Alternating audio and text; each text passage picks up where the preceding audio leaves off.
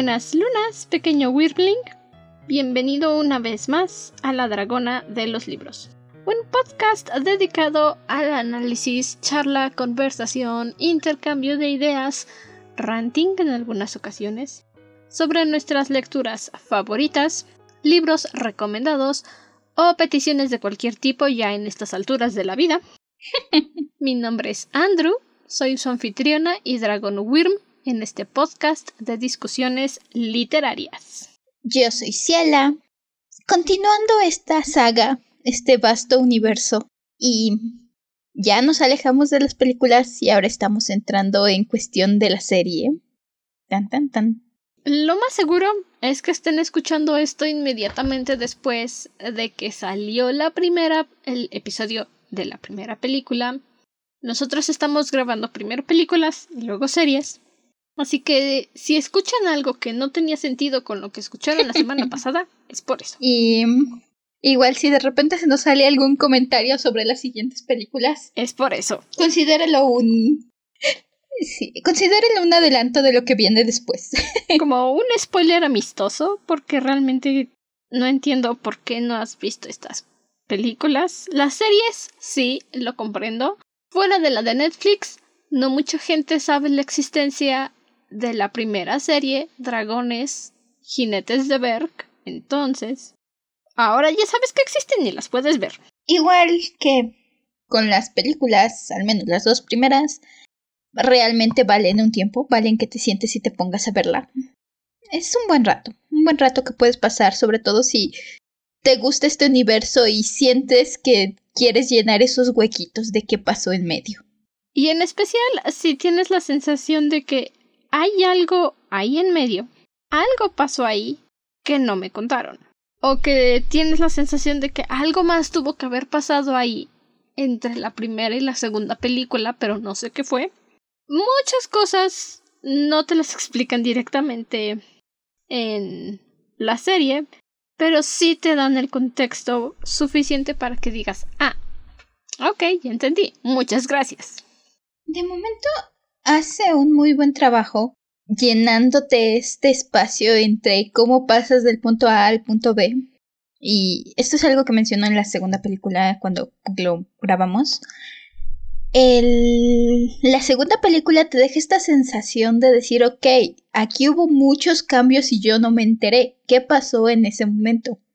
Y eso es lo que hace esta serie. Esta serie te toma literalmente desde que terminamos la película anterior y dijimos, ok, los dragones ahora son amigos, no enemigos, a cómo cambiar la cultura completa de Berg a decir, ok, sí, todo el pueblo va a aceptar a los dragones en la segunda película. No es algo fácil, no es algo que se da de, de gratis, nada más porque Hippo y Chimuelo fueron héroes y derrotaron. Eso fue nada más el primer pasito de un camino muy arduo. No fue porque nada más de la noche a la mañana, en lo que Hippo perdió la pierna después de acabar con la muerte roja, ya todo se hubiera resuelto. No. Esta serie literalmente empieza sino justo después de que acabó la película, sí unos días después o unas semanas después. Y algo que me gusta es que la serie empieza con la misma frase de las películas. Esto es Berg, estamos a tantos grados de no sé dónde en medio de la nada, tenemos nieve, un poco más de nieve y nieve para condimentar la nieve. Y esta serie, sí, se siente definitivamente, por cierto, eh, spoilers alert. No sé si vayamos a hacer sección sin spoilers y sección con spoilers. Así que spoiler alert. Por si se nos escapa algo que dijeron, oye, eso cuenta mucho de la historia, pues spoiler alert. sí, ya escuché. La serie tiene esta sensación de enseñanza en cada capítulo. Y por, por supuesto es nuestro narrador y en cada capítulo al término termina con un las cosas podrían ser como antes podían ser o algunas veces las personas no son como quieren como queremos que sean pero lo importante aquí es que sí gracias. Gracias por tu enseñanza sobre la magia de la amistad Hipo muy apreciada. Ah, es entendible. Es entendible el que considerando que la serie ya tiene su tiempo, se estrenó originalmente, creo, para Cartoon Network. Sí. O al menos eso dice lo que investigué. Sí, tenían convenio con Cartoon Network y se estrenaba en Cartoon Network la serie. Pero, ajá, este, poca audiencia y dijeron, ¿sabes qué? Tienes... Sí, tiene mucho sentido que tomen esta, esta ruta. Y considerando que sí, claro. el público, el, también el público objetivo, sea que no el público objetivo es los niños, chicos, chicos, niños, la chaviza, jóvenes. Es disfrutable, es disfrutable para todas las edades, pero por ejemplo yo aquí viéndola dice que la audiencia es siete años o más. Así que sí, tiene mucho sentido que obviamente tenemos esta vibra de vamos a darle una lección a los niños y cada capítulo se va a basar en una lección en lo que contamos la historia.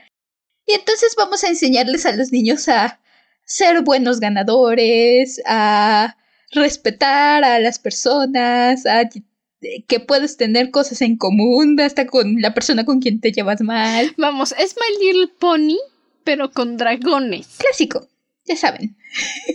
Básicamente.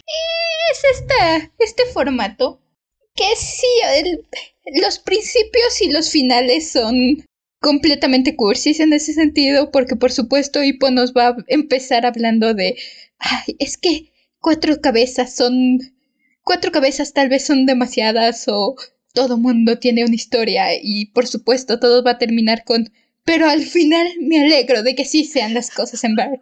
Sí, bastante cursi. Pero solo porque las orillitas del pan estén un poquito remojadas en miel no implica que el contenido no sea bueno. El contenido es bueno.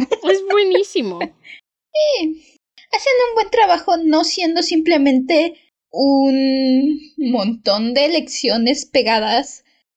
Que las historias, sí, ok, te enfocan una, una lección, un objetivo, pero también te van desarrollando a los personajes y te van desarrollando la historia. Así que a final de cuentas es agradable, al final de cuentas lo disfrutas. Y son como 20 segundos al principio y al final que te da risa el contenido cursi. Da risa y lo mejor de todo es que se mantienen fieles a las personalidades que te plantearon en la película. Muchas veces lo que pasa con este tipo de series basadas en una película es que terminan cambiando por completo las personalidades para adaptarse al formato, para que sea más interesante, para que llame más la atención, eh, lo que sea que se les ocurra.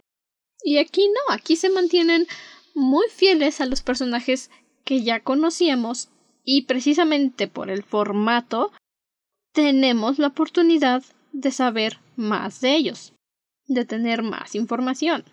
Como es el ejemplo de los gemelos. Los gemelos son los son el personaje que menos vimos en la primera película y en la segunda película. Y en la tercera vemos un poquito más de ellos, pero muy poquito.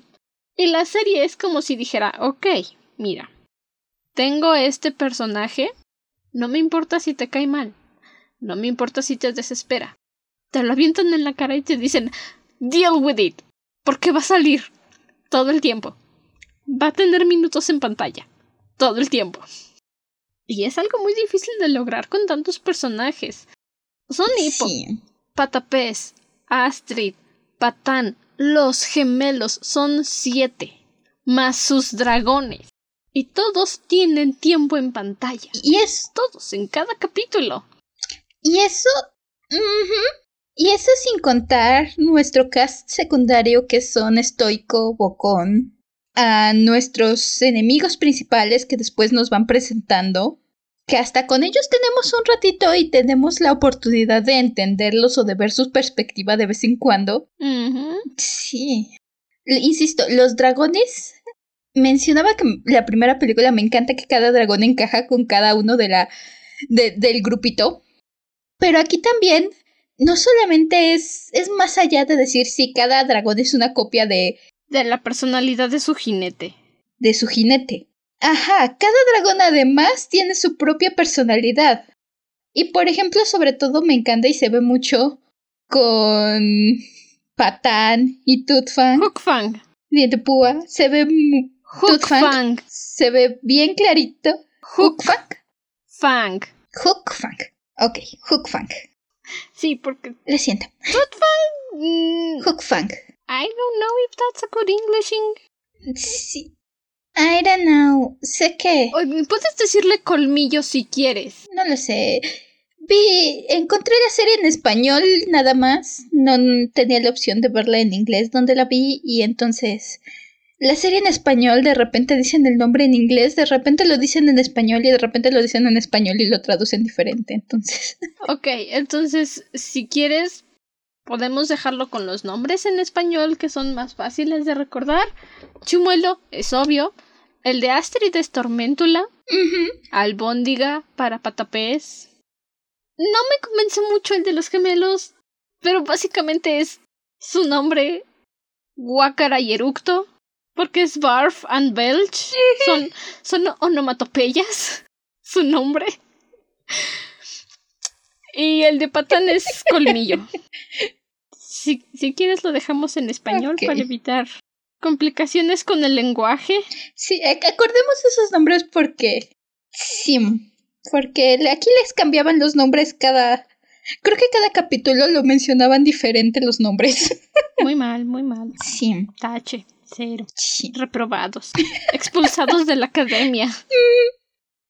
Ay, pero sí, cada dragón tiene una personalidad propia y su personalidad encaja con su jinete, pero no es precisamente la misma. Y eso es muy lindo de ver. Creo que como creo que sobre todo Colmillo se nota un montón su relación con Patán. También Albóndiga y Fishleg se nota un montón su relación, me encanta su relación. Es lindo, es lindo ver un poco más allá. El hecho de que tan, un punto que me agrada es que sí, Hippo es el jinete, es el hombre que domó a los dragones, es el domador estrella. Pero no es siempre el que está trayendo las nuevas cosas a la mesa, y ese es un gran detalle. Muchas veces el resto de la gang, el resto de la pandilla, da sus propias ideas, sobre todo Astrid y Fishleg. Introducen nuevas cosas, cosas como decir, ah, es que intenté darle de comer diferente a mi dragón o intenté enseñarle esta cosa nueva a mi dragón. No es Sipo el que siempre está de maestro diciendo, a ver, yo voy a inventar y descubrir todo sobre los dragones. Es un aprendimiento, es un aprendizaje en conjunto y eso es muy agradable y hace que Hippo se sienta más como un personaje que sientas que están descubriendo y acabando de descubrir esto. Y pues el pionero, pero todos están avanzando en este nuevo mundo. Sí, algo a mí que me encanta de la serie es que cada uno de los personajes tiene su propia forma de decir, mira, esto pasó con los dragones y la cosa pues es así. Un ejemplo muy claro y que de cierta forma es como guiño a la tercera película. Eh, spoilers, si no has visto la tercera película, porque obviamente el episodio todavía no sale. cuando se encuentran a la Furia Luminosa, que sigo insistiendo, ya le habían puesto ese nombre a un dragón en la serie, pero aún no recuerdo en dónde. Cuando Chimuelo le está describiendo cómo se ve el dragón a Patapés para que lo añadan al libro de los dragones, y no le gustan los diseños de Patapés, al final termina por decirle, ¿sabes qué? Solo dibújala como chumuelo, pero en blanco. Y aquí en la serie, cuando se encuentran por primera vez con los Alacambiante, que son un tipo de dragón que se camufla con el ambiente. De nuevo, spoilers, si no han visto la tercera película. De la misma forma que la furia luminosa. Y aparte disparan ácido, y Patapés es el primer jinete que tiene un acercamiento directo con los ala cambiante y se lo está describiendo a Hippo para que lo dibuje en el libro de los dragones en lugar de dibujarlo él, que lo vio. I, I mean. Pero, en fin, quería embarrarle en la cara a Hippo que él encontró el dragón nuevo. E Hippo dijo, sí, está bien, te lo concedo, hazlo. y mientras le está describiendo, este descubrimiento. le dice, Ah, no, no, no, así no se veía. Recuerda que uno de nosotros estuvo ahí y el otro no. Entonces, son ese tipo de interacciones también las que te hacen darte cuenta que sí, son muy buenos amigos todos y nada tiene que ver que Hippo sea el jinete de dragón del Furia Nocturna. Y muchas veces todos se lo recalcan como si tú tuvieras algo que probar, jinete del Furia Nocturna. Hippo todavía tiene esos traumas, pero definitivamente es mucho más seguro en sí mismo. Y sobre algo padre, por ejemplo, y es Hippo ha crecido bastante de la película para acá. Pero sí, ya es este papel de líder ya lo está asumiendo, ya es más sencillo. Los demás a veces, casi siempre le hacen caso. Patán y los gemelos son excepción. Patán y los gemelos son. No. son Patán y los gemelos, esos. Le hacen caso. Cuando dice vamos a hacer esto, lo hacen. Lo que no saben es seguir órdenes.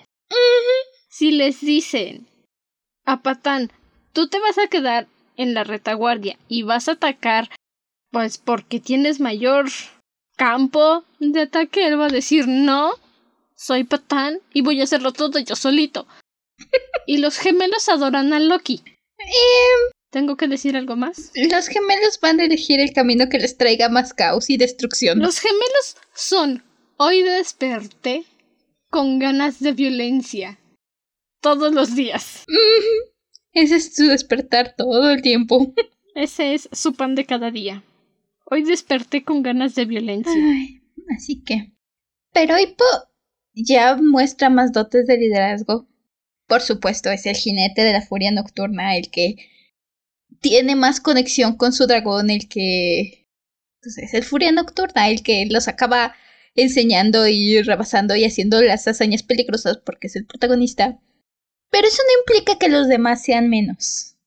Como dices, Fishlegs Patapés tiene esta tendencia de que también él es el que todo el mundo voltea. Oye, Patapés, ¿has oído de este tipo de dragón? Ah, sí, sí, esto, esto, esto, esto, esto. Todavía. Entre Hippo y él son los que más se van en cuestión de... ¿De quién es el más nerd? La parte del cerebro de dragón. Astrid. sí. Astrid también tiende a tomar las riendas cuando Hippo se le van las cosas de la mano. Es un buen equilibrio en el grupo. Algo que es muy lindo de ver en la relación de Hippo y Astrid en la serie es que todo el tiempo Astrid está vigilando que a Hippo no se le suba a la cabeza el poder. Pues porque sí. Stoico lo hizo el director entrenador en jefe de la escuela de dragones. Para mantener quietos a los chamacos, porque él no tiene tiempo para estar cuidando niños. Ya crió a su hipo, no va a estar cuidando chamacos ajenos. y hay muchas ocasiones en las que su pequeña rivalidad con Patán, sobre todo, lo lleva a sentirse superior y decir sí, finalmente soy Hippo, Hippo va a vencer. Y es Astrid la que llega y le dice, ¿sabes qué? Me gustabas más cuando eras un ñoño. No me gusta que seas tan patán.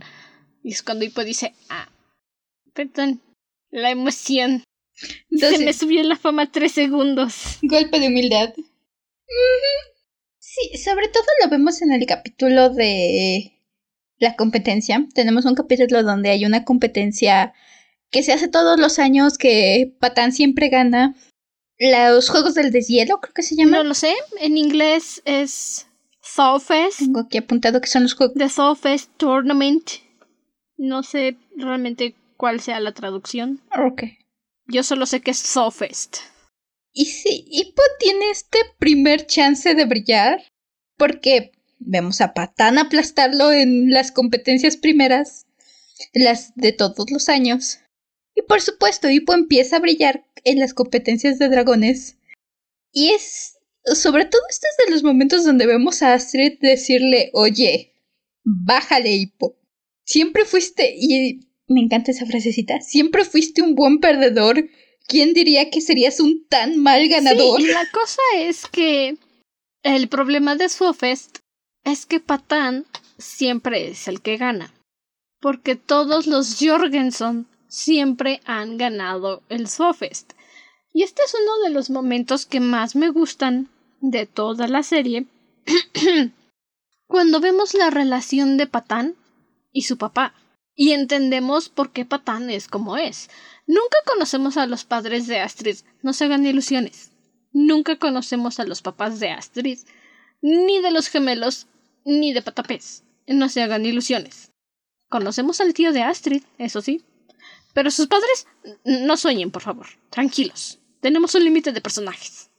Y es por la forma en la que el papá de Patán es como es. Que obviamente Patán termina siendo como es. Y muchas de sus inseguridades se reflejan en su personalidad. Sobre todo en este capítulo, cuando se da cuenta de que está a punto de perder, porque Hippo le va a ganar en la carrera de dragones, que inconscientemente pues se da cuenta de que sí, ya, ya va a perder, y de hecho Patán baja la velocidad de su dragón porque dice no puede ser, voy a perder. Y pues se puede ver el pánico en los ojos de Patán en ese momento porque sabe que si pierde su papá no va a ser amable con él. Y entonces Hippo decide ser el vikingo mayor y decir, bueno, chale. Y él es el que se retrasa para que Patán pueda ganar.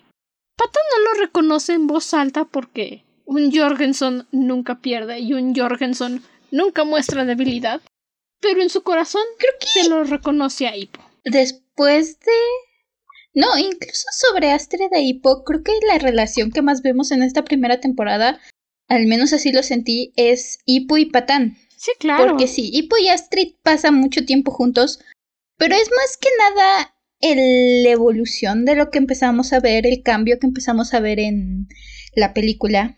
Pero Hippo y Patán vemos tal cual cómo van construyendo esto, cómo se van conociendo, se van respetando, al punto en que tenemos un capítulo dedicado a nada más vamos a aventar a Hippo y a Patán solitos a la isla enemiga y que aprendan a trabajar y a convivir juntos. Y no solo eso, tenemos todo el capítulo en el que Colmillo se enferma por el cansancio, porque obviamente Patán quiere ser el mejor jinete de todos, porque un Jorgensen no pierde. De nuevo, culpa todo de su padre. Y lleva al pobrecito colmillo al agotamiento extremo y se está muriendo. Entonces quieren llevarlo a la isla de los gusanos de fuego para robarse uno de los... ni siquiera sé cómo se llaman, pero una de las capsulitas panal donde nacen los gusanos de fuego para que Colmillo se lo pueda comer y pueda recuperarse y todo ese es capítulo de Patán. Mm, salen los demás. Sí, por supuesto, Hippo tiene que salir en todos los capítulos. Es Hippo. Pero el capítulo es de Patán. Toda la historia es de Patán y el crecimiento que vemos es de Patán.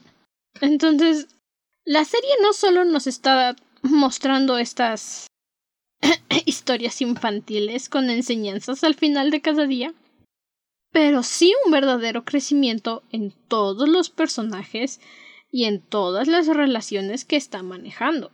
Es algo muy agradable y no todas las series lo saben hacer bien, en especial en 20 capítulos, que es lo que dura la primera temporada. Sí, hace un buen trabajo, no solo entre desarrollarnos las relaciones, el desarrollarnos el cómo cada personaje se empieza a relacionar con su dragón. Y como dices, también, por ejemplo, tenemos un capítulo dedicado a los gemelos, básicamente. O al menos tocar un poquito la sensación de los gemelos de decir, es que porque siempre contamos como uno si somos dos. Puntos. Pudieron bien haber dejado a los gemelos como un chiste de y listo. No entramos muy a profundidad, al menos no hasta donde yo he visto. Pero sí nos dan este punto de decir, de que los gemelos digan, oigan, es que tenemos el mismo plato, la misma cuchara. Fail para los padres. Asterisco, fail para los padres. Tenemos el mismo plato, la misma cuchara, el mismo todo. Ya estoy harto de tener el mismo todo con el gemelo. Somos dos personas. ¿Y saben qué es lo mejor de ese capítulo? No sé, es un poco de profundidad. Es nuestra introducción a Dagur. El mejor capítulo no se puede pedir de esta serie. Bueno, sí, la segunda aparición de Dagur. Es que. Es que no puedes ver esta serie. No he llegado a eso. No, no he llegado a eso. Pero es que no puedes ver la serie de dragones sea esta o sea la de Netflix y no salir enamorado de Dagur. Es que, es que, es que es Dagur. es Dagur. Y en este capítulo está todavía más loco que los gemelos Dagur, nos damos cuenta de eso. Y, y no estoy teniendo en consideración que los gemelos son las personas más listas de Berk. Simplemente son adoradores de Loki y no se dan cuenta de eso. Pero sí, este capítulo, donde tenemos un acercamiento muy personal a los gemelos, en el que Brutasio en especial dice que ya está harto de ser hermano de Brutilda porque siempre es nuestro plato, nuestra cuchara, nuestro Jack. es una de, de, las pocas veces que podemos ver a los gemelos comportarse como individuos y no como individuo. Sí, que es. Seamos honestos, es casi siempre el por default que vemos en cualquier lado que haya gemelos. Los gemelos cuentan como uno, básicamente. Son el mismo personaje dividido a la mitad. En la mayoría de los casos, no me gusta. es muy molesto. Pero el caso particular de cómo entrenar a tu dragón me encanta. Porque son la misma neurona con deseos de violencia y tendencias pirómanas. Y funcionan tan bien.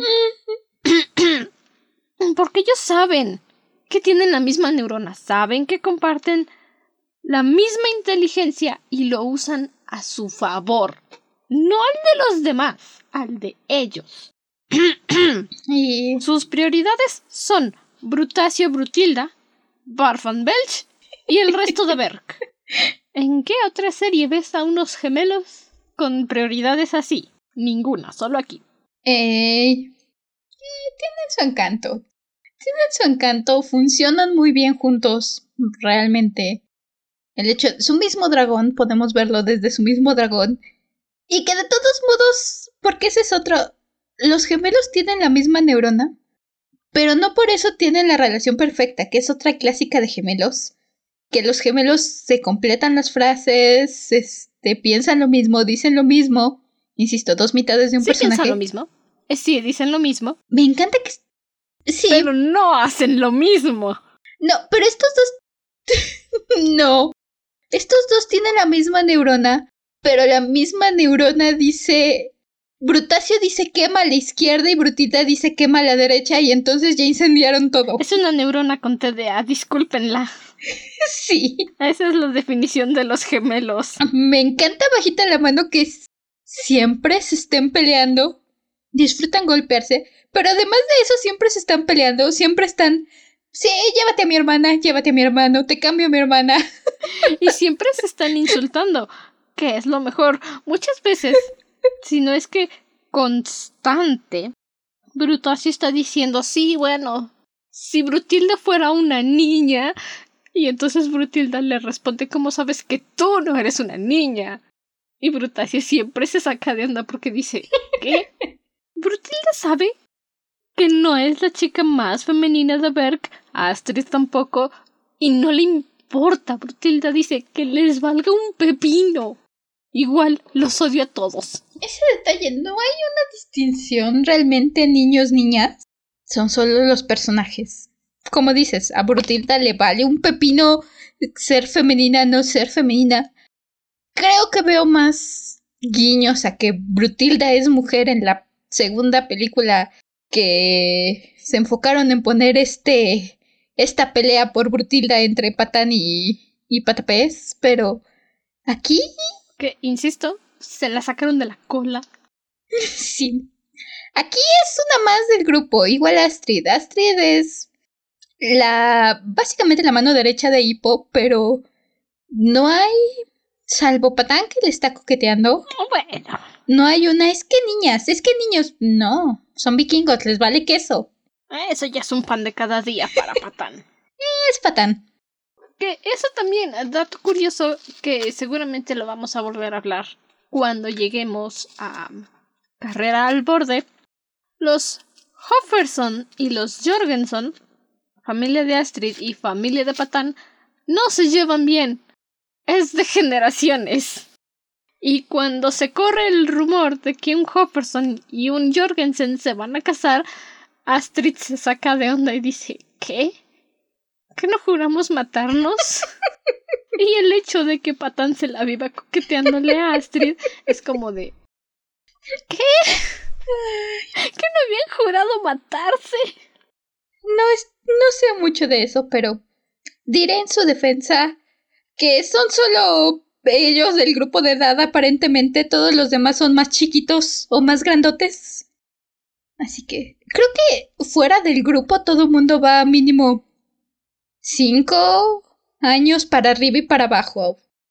No sé por qué solo ellos tienen. Son los únicos adolescentes de todo Berk.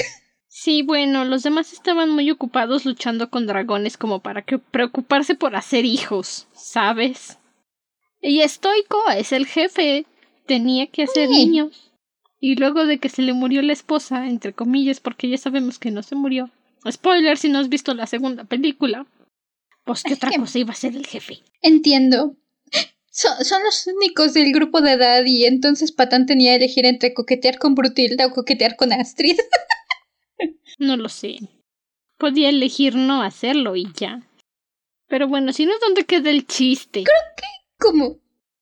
Eh, y realmente viendo a Patán ya en la serie, siento que parte de este constante coqueteo es lo mismo que su constante proclamar que es el mejor vikingo de todos. Eh, son sus mismas inseguridades, es su mismo miedo, su misma decir es que tengo que probar que soy el mejor y tengo que mostrar que soy el mejor. Claro, todo esto es culpa de su Lo padre. encadeno con eso, su, su constante coqueteo. Sí. Sí, vi, vi a su padre un capítulo y, y de todos modos ya sé que su padre es un maldito. Todo esto es culpa de Loud Jorgensen. Solo quiero que quede claro. bueno, ajá, decías. Sí, concuerdo, es culpa de. de su padre. Hablando de padres, otro detalle que me encanta son Estoico e Hipo. Ay, sí. Estoico me gusta que no tenemos un giro de 180 grados en su actitud. Es un cambio gradual que vamos viendo a través de la serie. Sobre todo el cómo va avanzando pasito a pasito a decir, ok, ahora tenemos dragones. Ok, ahora voy a defender a los dragones. Ok, Hippo me está convenciendo y creo que tal vez quiero un dragón. y el capítulo Estoy corrigiendo su dragón, es toda una experiencia, pobrecito chimuelo. Es el capítulo más bonito de todos. Bueno, ese... Sí. Pero, cuando Estoico está haciendo sus rondas por Merck, porque es el jefe, tiene que hacer sus rondas. Eipo tiene la brillante idea de decirle, papá, ¿no crees que sería más fácil en un dragón? Llegas más rápido, das menos vueltas, te cansas menos, y entonces Stoico le dice, no, no quiero, acepté dragones, no significa que voy a subirme en uno. Y entonces Hippo tiene la segunda brillante idea de decirle, bueno, ven, vamos a un vuelo con Chimuelo, te enseño cómo se hace. Y Chimuelo hace la estúpida idea de darle el vuelo introductorio sobre un furia nocturna.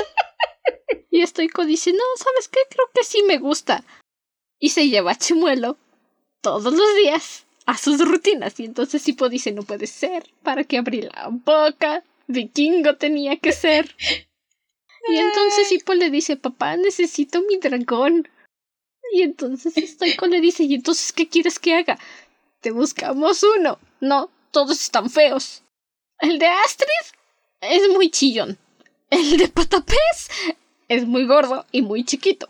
El de los gemelos tiene demasiadas cabezas. Y los pesadilla monstruosa son muy ruidosos.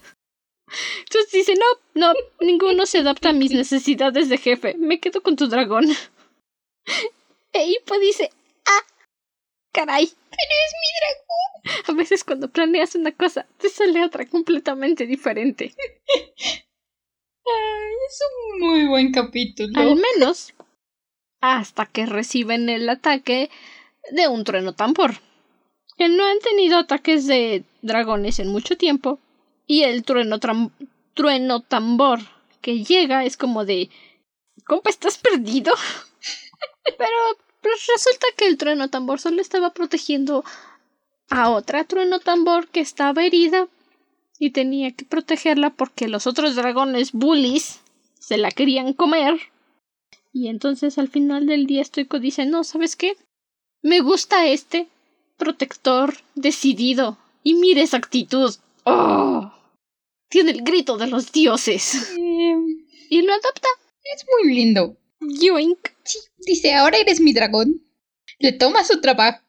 Le toma su trabajo. Como dices, no es hasta que se da cuenta que está protegiendo que logran establecer lazo.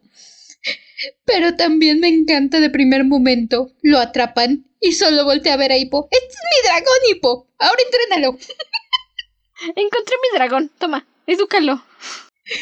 Eh, edúcamelo y me lo das mañana a mediodía listo para la primera ronda.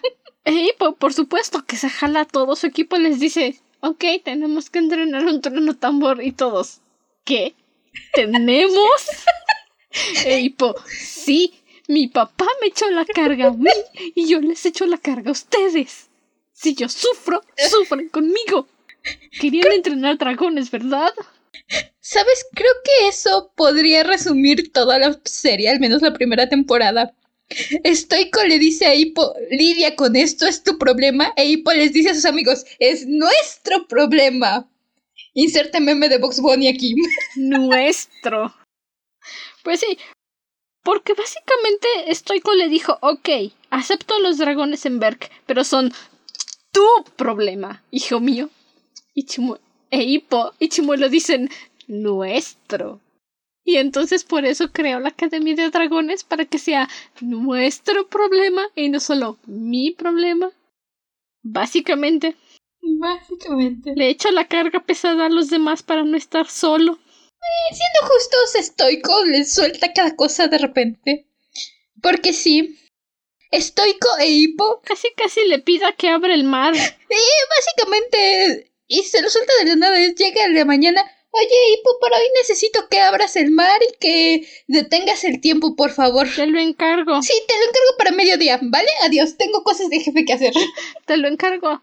Y por ahí también te encargo que, que lidies con el vikingo molesto que no está a favor de que haya dragones. Porque ya sabes, eres mi hijo y todo eso, y te estoy entrenando para ser un gran jefe. Gracias, nos vemos después, hijo mío, te quiero. No dudo que te quiera, pero. ¿Qué? Tam que también, siendo justos.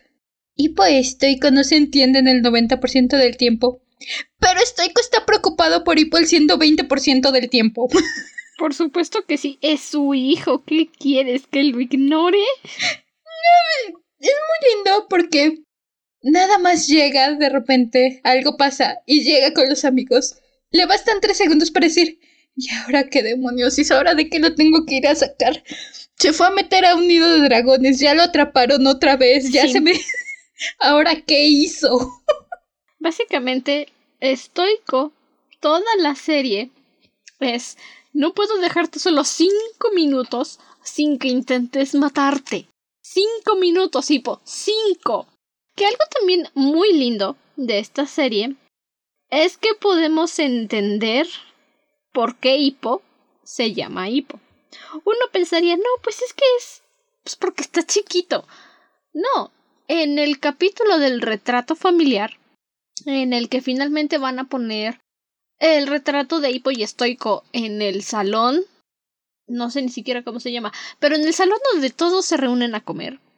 Pues Hippo está muy emocionado porque quiere que su papá esté orgulloso de él, claro que sí.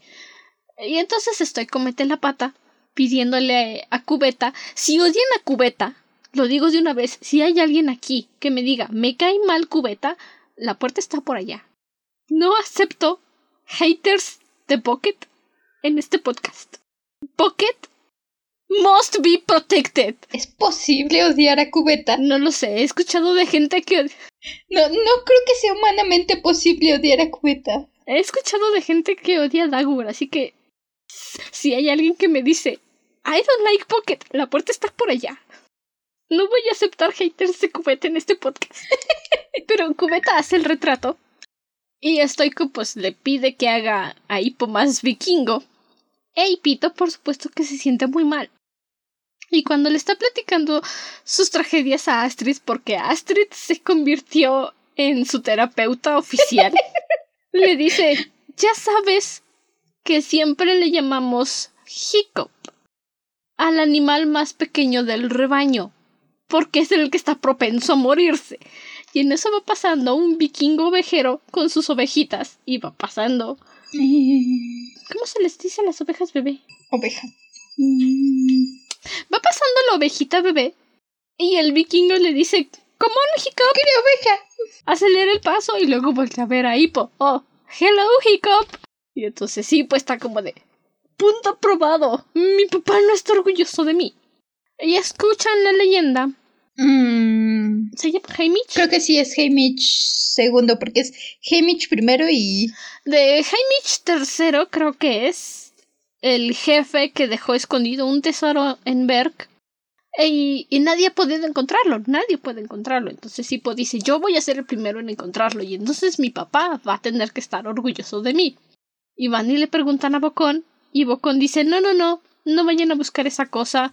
Estoico y yo la fuimos a buscar cuando éramos jóvenes y tuvimos suerte de conservar nuestra amistad luego de ese nefasto mes buscando.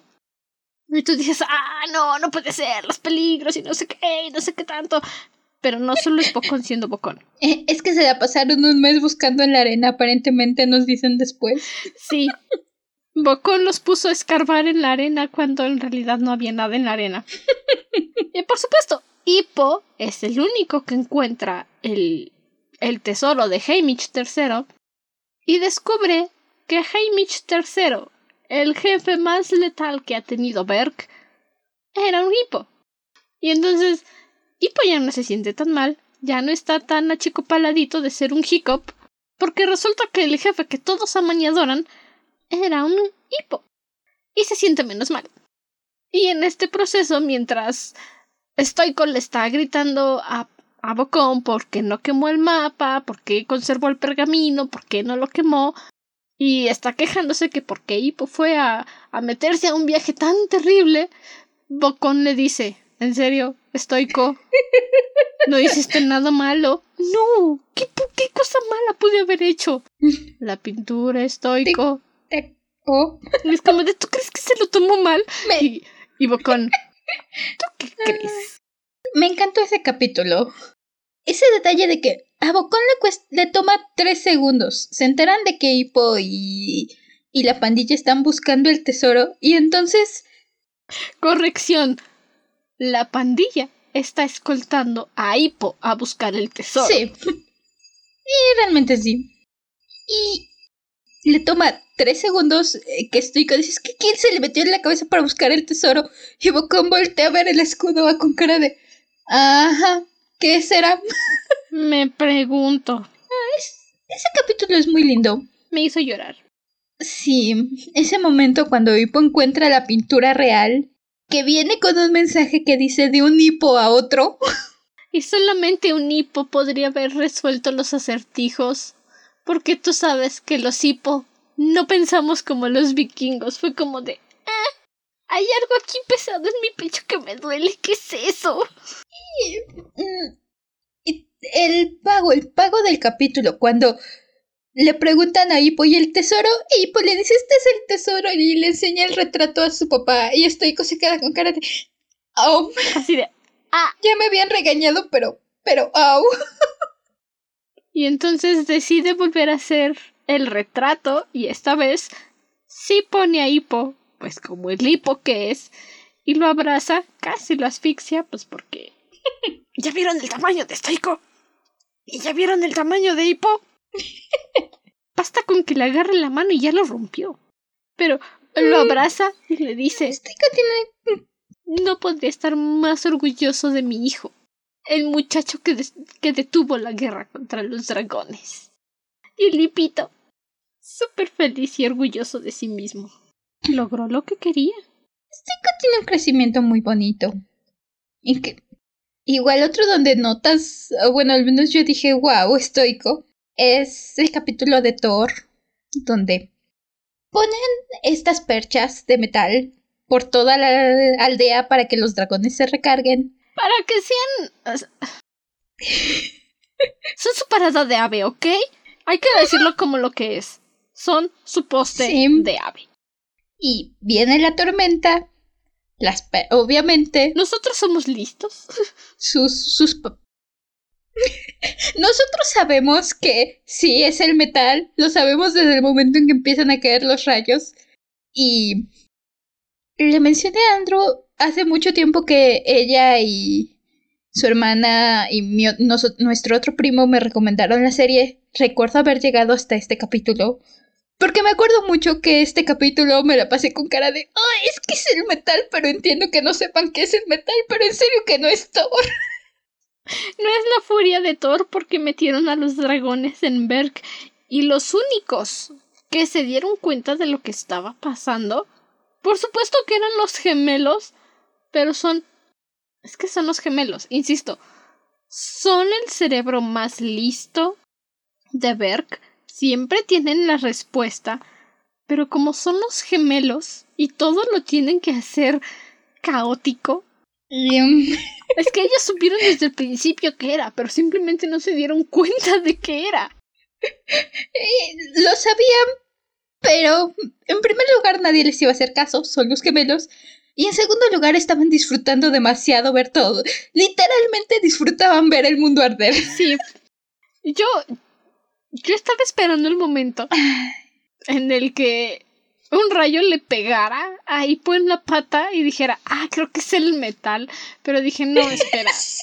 No van a electrocutar a Hippo. Y resulta que sí, sí electrocutaron a Hippo. Y yo dije, entonces, ¿por qué no darle la pata directamente? Tiene una pata de metal. Porque la mitad de los vikingos tienen algún tipo de prótesis, casi siempre de metal, incluyendo Bocón y... Y entonces hubieran tenido que justificar por qué, O sea, sí, pero Hippo se iba a dar cuenta. por qué ningún otro le había pasado. Hippo se iba a dar cuenta de que tenía que ver con su pata. Eh, sí, ese... Se supone que es listo. Por un lado, me encantó ver a Stoico hacer lo posible por defender a Chimuelo. La diferencia de Stoico en la primera película de agarrar a Chimuelo y decir llévanos con llévanos al nido bestia. Contra Stoico parándose enfrente y decir, ¿quieren llegar al dragón? ¿Van a pasar sobre mí primero? Quien quiera meterse con el perro de mi hijo se mete conmigo. El dragón ya es de mi casa y yo me meto a la pelea. Literalmente, estoy con ese papá que dice, no quiero perros en mi casa. Tres semanas después, solo he tenido este perro por dos días, pero si algo malo le pasa, los voy a matar a todos y luego me voy a suicidar. Eh, pero sí, también esa, esa frustración de decir es el metal, es el metal. Ay. Sí, es. Lo entiendes en un nivel razonal que te pones a decir si es que, pues si son vikingos, de qué, edad- de qué era son, por supuesto que no saben que el metal es conductor. Pero es el metal, Hippo, eres listo. Eres listo, Juni. Hippo, tal vez habremos enojado a Thor. No eres tan listo, Juni. y quien no entienda mi referencia, deshonrados ustedes, deshonrada su vaca. Ay. Ay, Hippo. Hippo es muy listo, pero puede ser muy tonto a veces.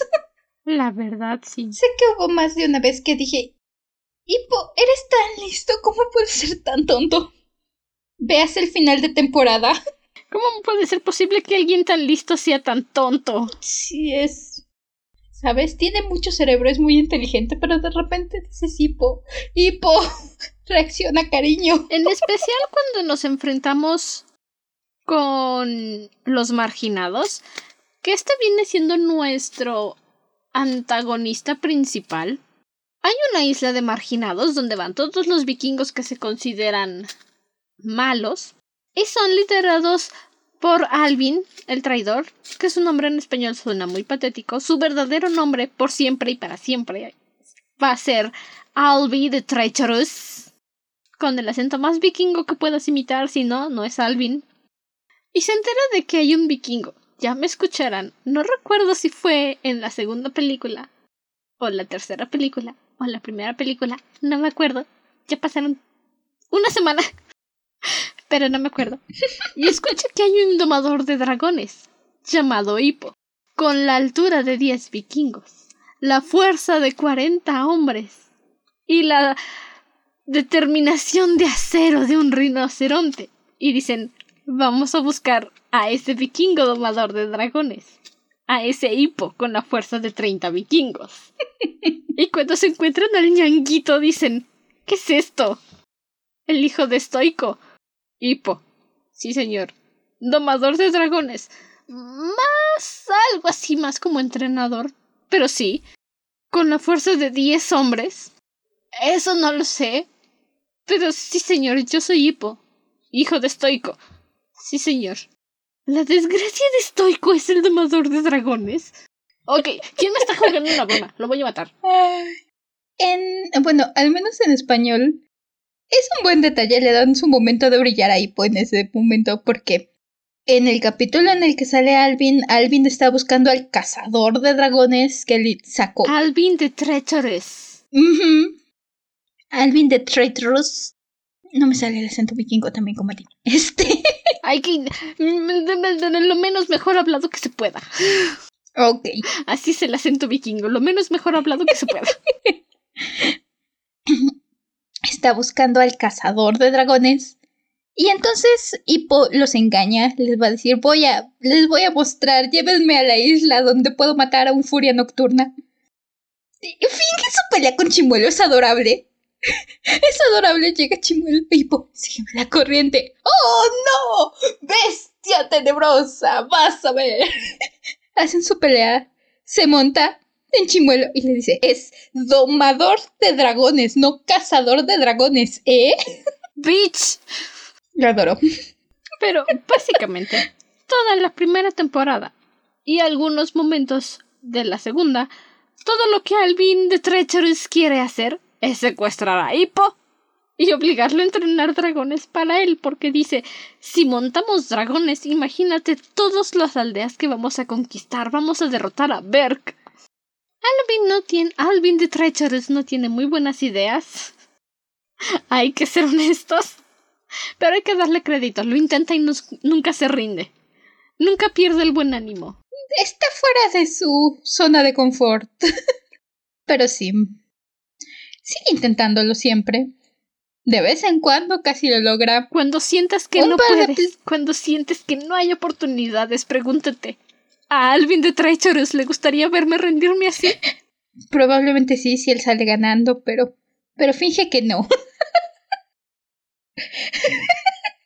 finge que no.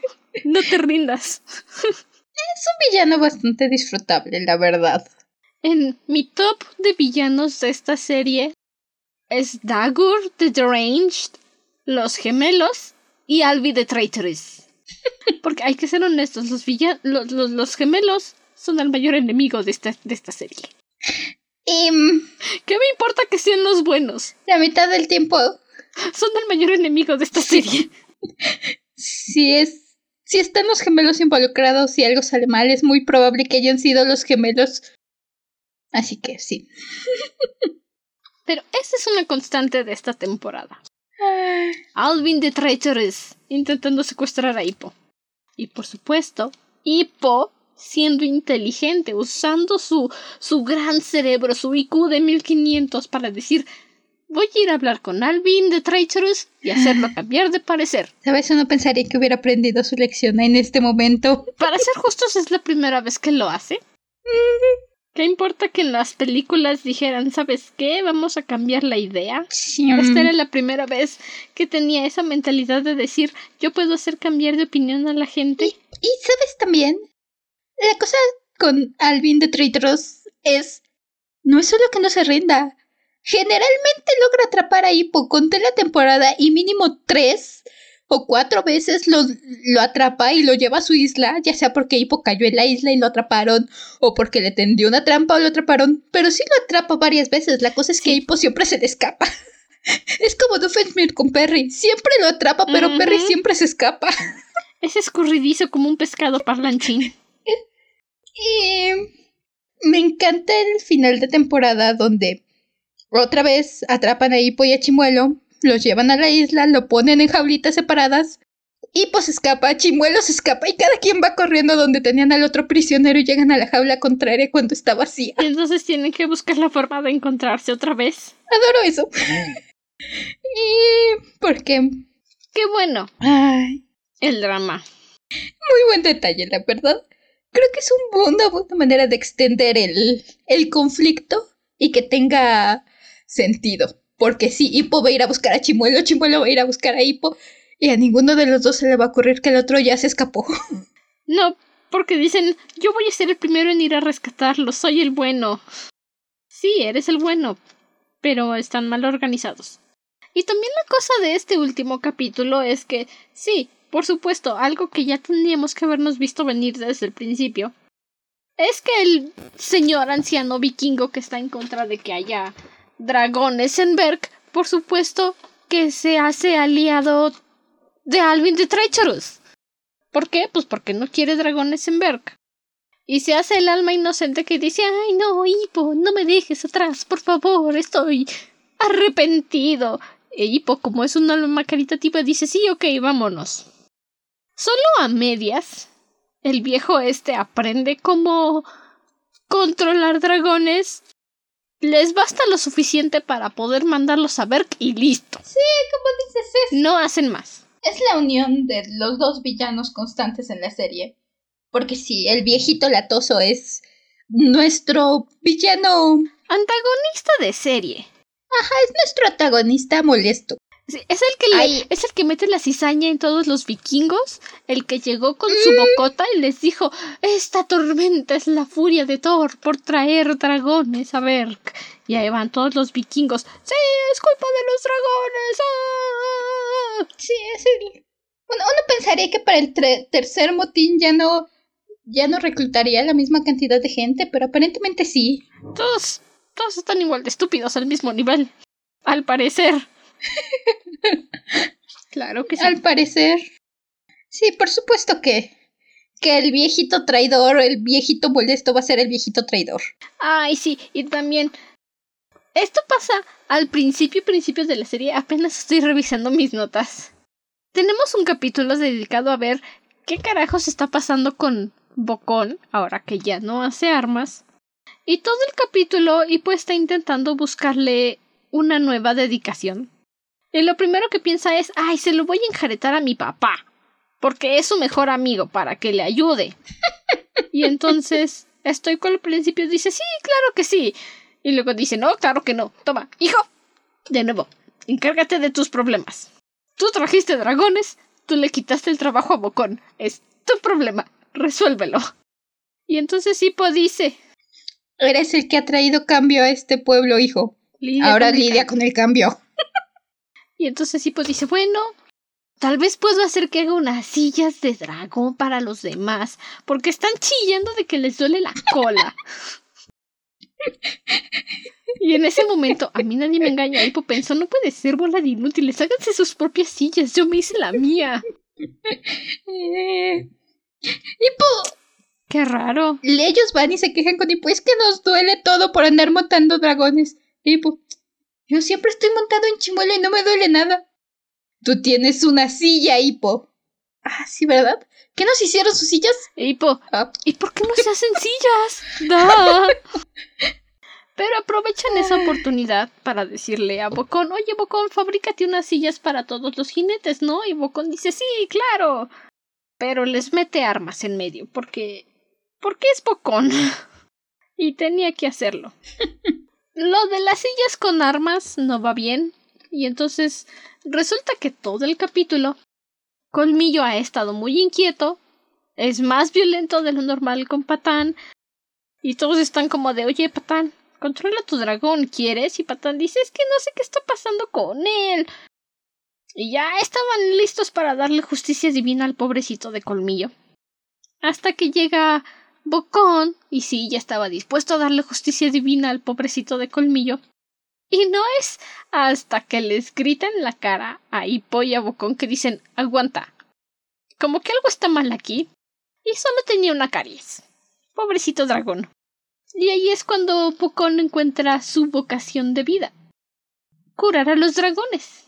Y algo muy lindo pues es que y esto va a ser una constante en la serie y en, en esta y en la de Netflix, su canción de vikingos es, es una constante y es cuando sabes que estás teniendo un buen día.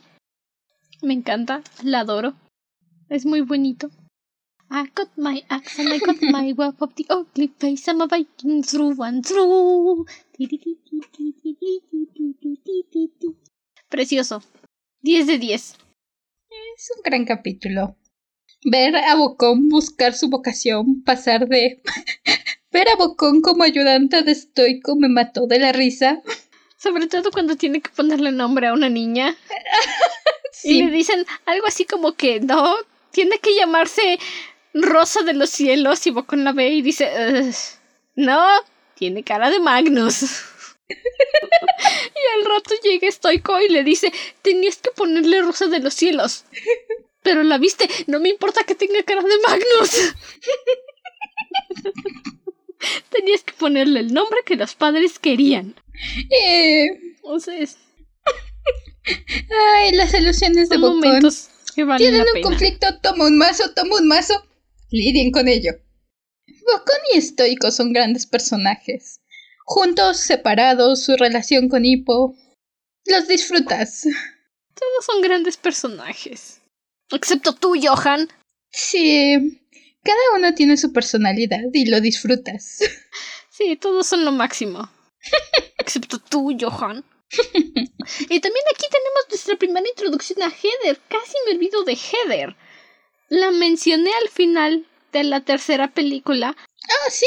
porque es un personaje recurrente en la serie de Netflix, pero aquí finalmente conocemos a Heather. O sea, es nuestra primera introducción a Heather, que fue manipulada por Alvin de Traitorous para que aprendiera cómo entrenar dragones y luego fuera a pasarle el chisme a Alvin de Traitorous porque tenía secuestrados a sus padres. Y Astres fue la única que tuvo razón en decir esta chica no me da buena espina. E Hippo, como es Hippo, dijo, pero si es bien buena gente, me escucha cuando estoy hablando de ñoñerías y no me manda a callar. y cuando los gemelos le sugieren a Astrid que está celosa de que Hippo le pone atención a otra chica que no sea ella, por supuesto que los golpea. Y luego Hippo va y le dice, ¿estás celosa de Heather? Porque quiero que sepas, Heather no me dice, Hippo, ya cállate cuando estoy hablando de dragones. Porque Astrid hace eso, por cierto. Siempre que Hippo está empezando a hablar de dragones, va Astrid y le dice, Hippo, Ah, Hippo. no pregunté. Hippo tiene el problema que nosotras. Agarra el tema que le gusta y entonces ya no lo callas. Y entonces no hay quien lo pare. Hippo tendría un podcast de dragones, a mí no me engañan. Con patapés. ¿Qué creen que son estos capítulos? Es su podcast de Este es dragones. el podcast que Hippo nunca pudo Por- tener porque nació en una época diferente. Por eso empezamos cada. Empezamos y terminamos cada capítulo con una narración. Son los capítulos del podcast de Hippo. Claro. Y quien me diga lo contrario, nos damos unos golpes con los mazos. Arreglamos las cosas como vikingos. Al estilo Bocón. Al estilo vikingo. Sí, hago esto en honor de Hippo. Me descubrieron. Por eso al final tenemos una actividad, porque es, es lo necesario para los programas de niños. Eso no se lo vayan venir, ¿eh? Somos como Dora la exploradora. ¿Cuál fue tu parte favorita del episodio? Esta también fue la ¡El mío también! Y nuestro zorro no te lo lleves, es cállate el hocico, Alzan. That's my story and I'm sticking to it. Ay, y el peluchito de Hippo, eso también. Ah, lloré. Es, es un detalle muy lindo. Tenemos una mención a Valka. Este, toda esta travesía para rescatar el cofre con el re- con el objeto misterioso de la mamá de Hippo. El último recuerdo sí, de por la supuesto. mamá de Hippo. Porque va llegando Traitor Johan y les dice que no, pues es que me atacaron y se llevaron todo lo que tenía en mi barco. Qué triste. Y le dice Estoico que necesita recuperar ese cofre porque era lo último que le dejó la mamá de Hippo a Hippo. A dice, bueno, Hippo no se entera de esto, pero dice, yo voy a ir a recuperar el cofre, papá. Y ya va, es que va y le pregunta al traitor Johan qué es lo que está pasando, qué es lo que está haciendo, y ya le dice, no, pues es que es para usted, este, maestro Hippo, era de su mamá. Y ya van, recuperan el cofrecito, Hippo quiere ir solo, como siempre, y Astrid es la que le dice, no, vamos contigo. E Hippo le dice, no, pero es que, pues era de mi mamá. Y todos, ay, sí, el regalo de su mami. Y voltea a Astrid, ¿Vas a decir algo de la mamá de Hippo, Patán? Y Patán. No. Y los gemelos. Chale, no me puedo burlar de la mamá muerta de alguien. Está bien, vamos. Y ya van, llegan, recuperan el cofre después de toda su aventura. Y resulta que es un peluchito de dragón que le hizo su mamá. Y que en un. en una rabieta berrinche, Hippo de bebé lo tiró del barco y se perdió. Y Stoico llevaba todo ese tiempo buscándolo porque no quería que Hippo se quedara sin su peluche que le dio su mamá. ¿Sabes? Es un muy... No sé si ya tenían planeada la segunda película a estas alturas o, o, o eso surgió después. Pero el hecho de que Valka le dé un peluchito de dragón a Hippo, perfectamente en personaje, perfectamente encaja con lo que sabemos de ella. Es probable que sí estuviera planeado porque esta serie salió antes que la segunda película. Probablemente ellos dijeron sí, me encanta, hay que hacerlo. No, no, no lo sé. Pero es muy lindo y también chillé. Planeado no, encaja muy bien. Y pues no sé, ¿algo más que quieras comentar? creo que Tenemos nuestra introducción a los susurro mortal que nos mencionan en la segunda película. tenemos Conocemos a estos dragoncitos bien bonitos que vuelan en la niebla. varios dragones nuevos. Muchos. que muchos, que por cierto, ahora que lo mencionas, la actividad pasada de la primera película fue que dragón querrías, no supe qué elegir, acabé eligiendo Furia, pero ya viendo más cantidad de dragones, quiero un ala cambiante, amé a los ala cambiante, me encanta su diseño, me encantan sus cositas bigotitos que parecen hojitas. Me quedo con un ala cambiante, pero no los conocía, Bueno, cuando los entrenes, le pasas el chisme a Hippo. sí. Sí, ya que lo logré, le paso el chisme. Ya terminamos y estamos de golpe en la actividad de episodio, pero cuando logres dominar tu ala cambiante, le pasas el chisme a Hippo. Una actividad, la que era, fue la actividad la semana pasada, o bueno, la primera película hace tres capítulos para nosotras, pero la primera película tuvimos de actividad, ¿cuál fue, cuál, cuál dragón elegirías? Entonces, ya viendo más variedad, me gustaron los ala cambiante. Son buenísimos. bueno, Sí. yo quiero un Taifumerang. Son un nuevo tipo de dragón. En realidad, Entiendo por qué.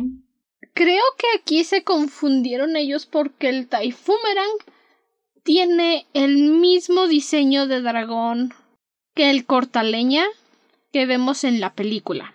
Cuando Hippo está acá viendo los dragones buscando información del Furia Nocturna. Entonces no sé si se equivocaron o decidieron cambiarle el nombre a último minuto, pero es el mismo diseño. El cortaleña y el Taifumerang. Pero yo, yo quiero un Taifumerang. Big Massive Dragons. Big Chunk Boys. Yeah. Yeah. Stoico tiene uno. No, Stoico tiene un trueno tambor. Ah, no, no, los, diferentes. no es cierto, son los que hacen su, su cosita, ¿verdad? Sí, son los que son los que hacen su dibujito en el piso. Vienen con dibujito. Vienen con talento artístico incluido. They're cute. Sí, entiendo por qué. Esos también están padres. Hay muchos dragones muy buenos. Hay... Si te quedaste con ganas de ver más dragones en la primera película o entender más todos los dragones que vemos en la segunda y la tercera. Cada dragón casi tiene su capítulo donde lo conocemos. Así que sí, vale la pena. Completamente recomendado.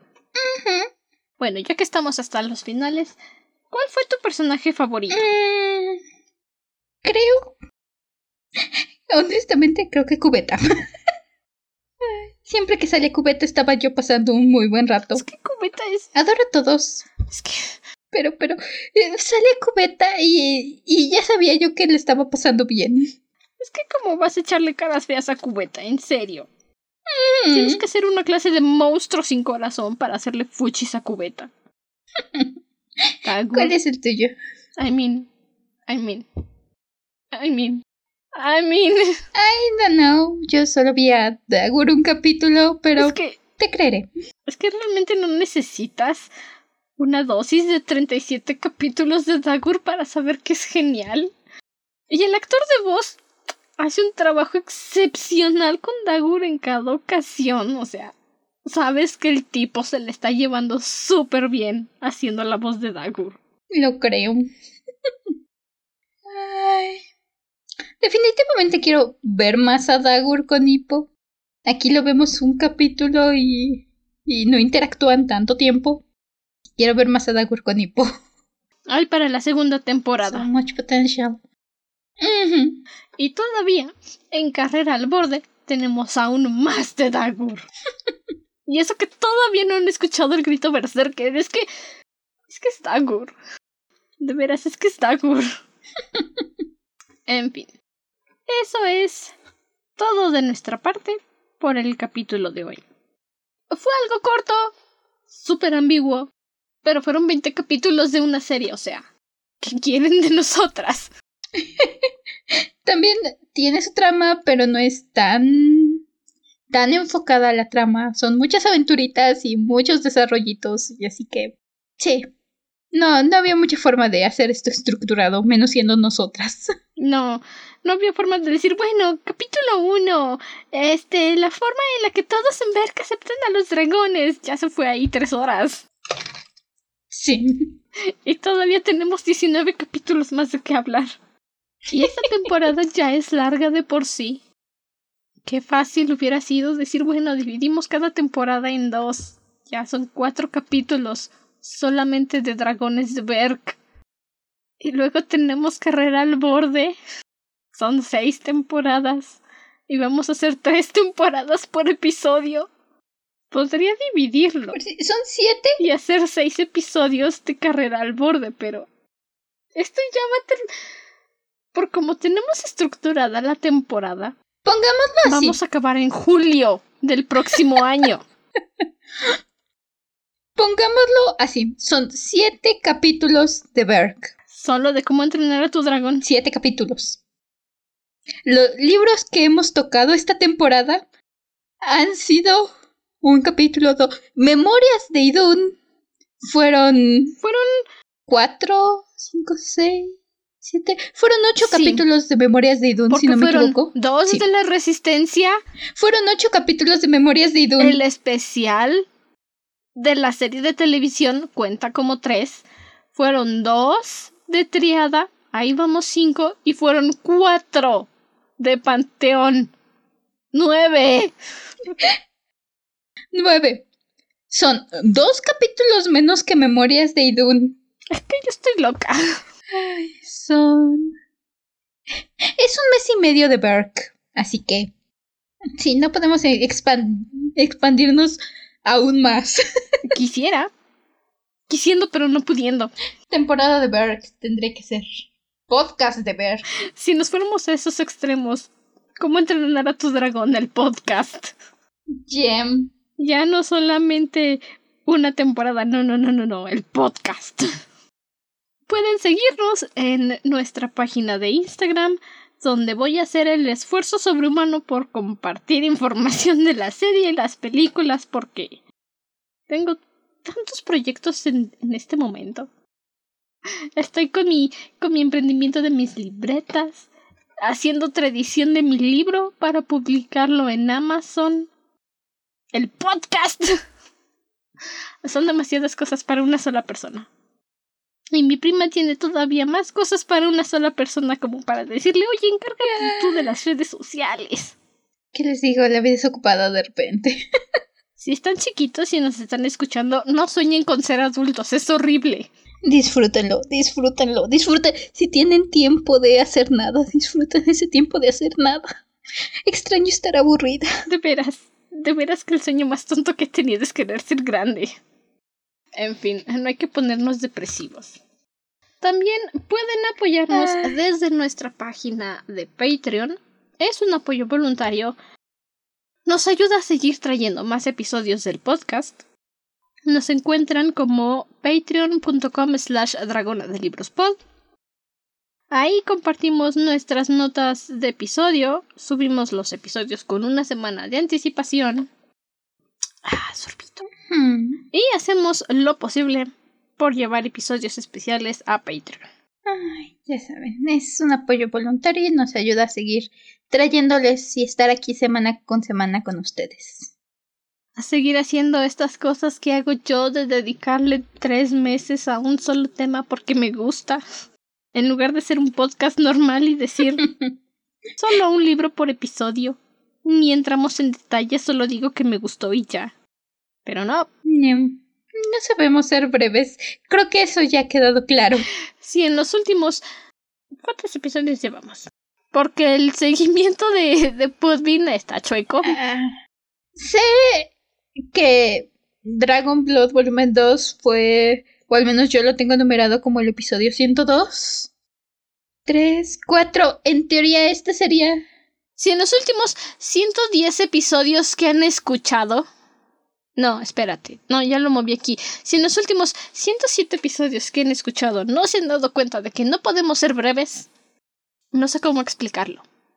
No sé cómo hacerles entender que no sé resumir cosas. Soy como mi hermanita menor cuando le dijeron haz un ensayo de tu serie favorita y escribió una tesis. Nunca le digas a alguien con TDA que haga un ensayo de su algo favorito. No nos vas a ¿Eso callar. significa que tengo TDA? No nos vas a callar. No quieres someterte a eso. Basándonos en esa justificación significa que tengo TDA. Pero sí, ya saben. Muchas gracias por escucharnos. Nos apoya mucho que estén aquí, que compartan el podcast, que sí, si siguen, si siguen hasta ahorita, aun cuando llevamos 10 minutos despidiéndonos y nada más no nos podemos terminar de despedir porque nos seguimos debrayando. Los amamos, muchas gracias por seguir aquí con nosotras y por aguantarnos. Muchas gracias por confiar en que en algún momento vamos a cerrar rápido los episodios. Eso nunca va a pasar. Antes me vuelvo hetero. Ah, no, que eso ya no era un insulto, ¿verdad? Porque los asexuales pueden ser hetero. Entonces antes me vuelvo normie. Este, muchas gracias por acompañarnos. Esperamos verlos aquí. Bueno, esperamos que nos escuchen otra vez la próxima semana. Porque físicamente no podemos verlos y virtualmente no podemos intercambiar ideas con ustedes, así que Vamos a tocar la segunda temporada. Pueden mandarnos su opinión o sus ideas. Encantadas nosotras de debatirlas con ustedes. claro, claro. Nos encanta debatir. Por si no se han dado cuenta. es una de nuestras actividades favoritas. Igual si tienen algún tema o algo de lo que quieran que hablemos, mándenoslos.